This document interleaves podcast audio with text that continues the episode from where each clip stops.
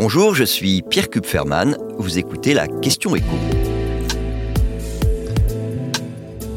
Qui est ce jeune duc britannique dont la fortune est 27 fois supérieure à celle d'Élisabeth II On a beaucoup parlé ces derniers jours de la fortune d'Élisabeth II. Et vous pensez peut-être qu'au sein de la noblesse britannique, personne ne surpassait la reine d'Angleterre en termes de patrimoine. Eh bien pourtant, il y a parmi les nombreux ducs, marquis et comtes du royaume, une personne dont le patrimoine dépasse, mais de loin, celui de feu Élisabeth II. Cette personne s'appelle Hugh Grosvenor. C'est un jeune trentenaire qui a hérité en 2016 du titre de son père, le duc de Westminster. Il était le sixième du nom, son père. Du titre, mais surtout et en même temps, de la fortune son patrimoine est estimé aujourd'hui à plus de 11 milliards et demi d'euros, c'est-à-dire 27 fois plus que le patrimoine privé d'Elisabeth II.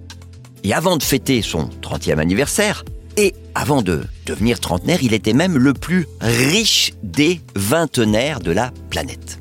Cette fortune, le duc de Westminster la doit à ses ancêtres. Le premier duc de Westminster, qui avait exactement le même nom, hein, Hugh Grosvenor, eh bien, il était, juste avant sa mort, en 1899, considéré comme l'homme le plus riche de Grande-Bretagne. C'est plus tout à fait le cas, mais enfin, il est dans le top 10.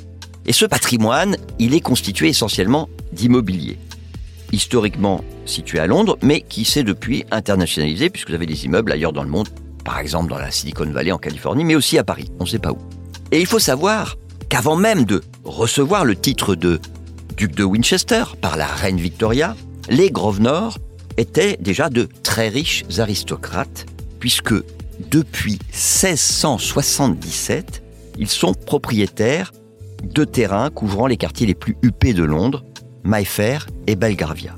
Terrains qui leur octroient un droit d'origine féodale, puisque ceux qui achètent un appartement ou une maison dans ces quartiers ne pourront pas là où le léguer à leur descendance. Au Royaume-Uni, on devient propriétaire pour une durée limitée, durée qui est précisée dans un bail signé avec le propriétaire du foncier qui va de 21 à 125 ans. Et pendant tout ce temps, bah, il faut payer une rente à celui qui vous a octroyé ce droit de propriété limité dans le temps.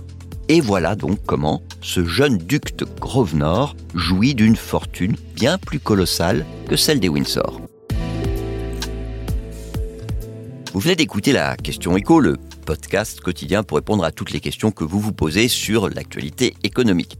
Abonnez-vous sur votre plateforme d'écoute préférée. N'hésitez pas non plus à nous laisser une note et un commentaire. À bientôt!